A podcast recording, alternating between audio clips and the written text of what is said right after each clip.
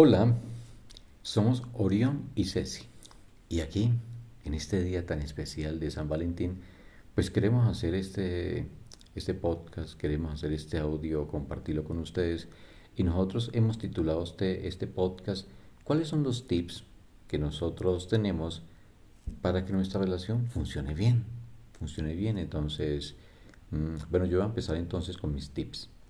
Mis tips para que funcione bien esta relación es Mm, no compararla a ella con nadie, ¿no? Saber que, saber que mi pareja, saber que nuestra pareja es totalmente eh, distinta a los demás y tiene todo, toda su capacidad, todos sus dones, todos sus poderes que me llevan a que yo no tenga necesidad de compararlo o compararla absolutamente con nadie. Entonces ese tip es, es supremamente clave.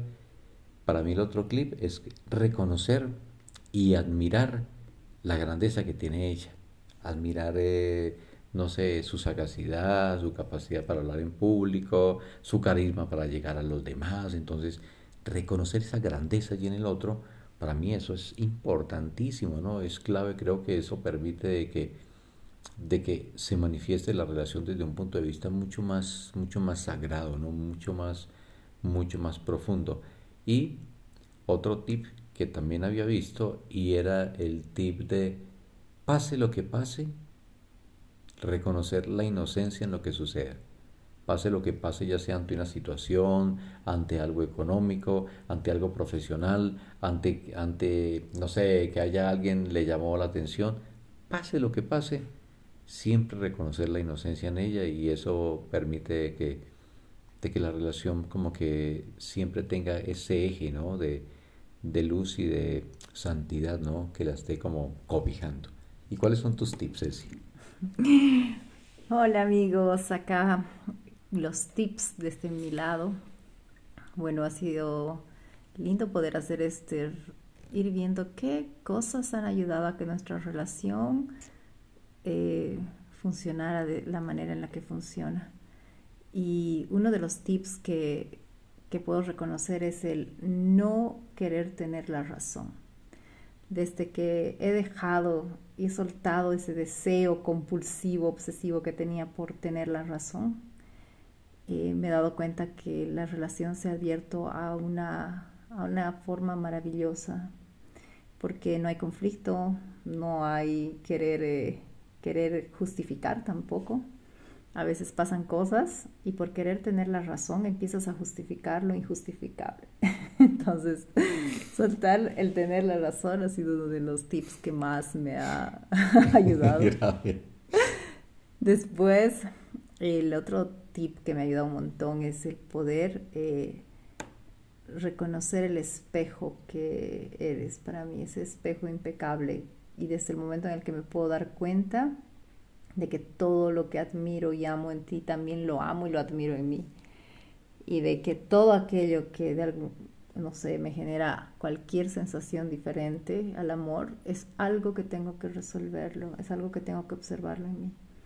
Y reconocer la proyección que se puede generar o la expansión de amor que se puede generar es, es algo también hermoso que me ha permitido verme muchas veces en tus ojos y darme cuenta de muchas cosas que yo sola no las habría podido reconocer.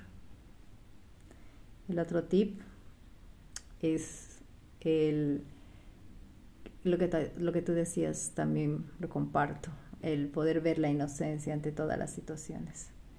Siempre, siempre, siempre ver la inocencia y la santidad, como poder permitir que no darle al ego la oportunidad de que me quiera corromper la imagen, más allá de la imagen, corromper todo aquello que veo en ti.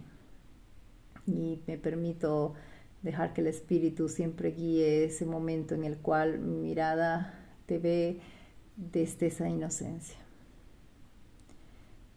Y, algo que me que también puedo nombrar como un tip es permitirme siempre verte con ojos de presente, no quedarme atrapada en las historias del pasado y cada momento poder decir, wow, quiero conocer a este hombre y darme cuenta de que en cada instante ya eres un hombre diferente y que no eres el pasado, y en el presente es mucho más interesante aún darme cuenta de cómo podemos conocerlos.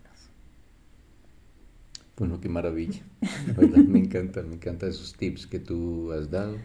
Y la verdad que es, muy interesante, ¿no? Aquí para todos, es de que si podemos aplicar estos tips a nuestra vida y si no permitimos de que el ego nos lleve al conflicto, a la guerra, a la separación, a la comparación, al, al rechazo, al egoísmo, wow, hemos dado un paso tan grande, tan grande, porque cuando podemos consolidar una relación desde, desde un punto de vista tan sagrado y tan santo, damos un paso muy grande hacia nuestra conexión con la fuente y con la divinidad.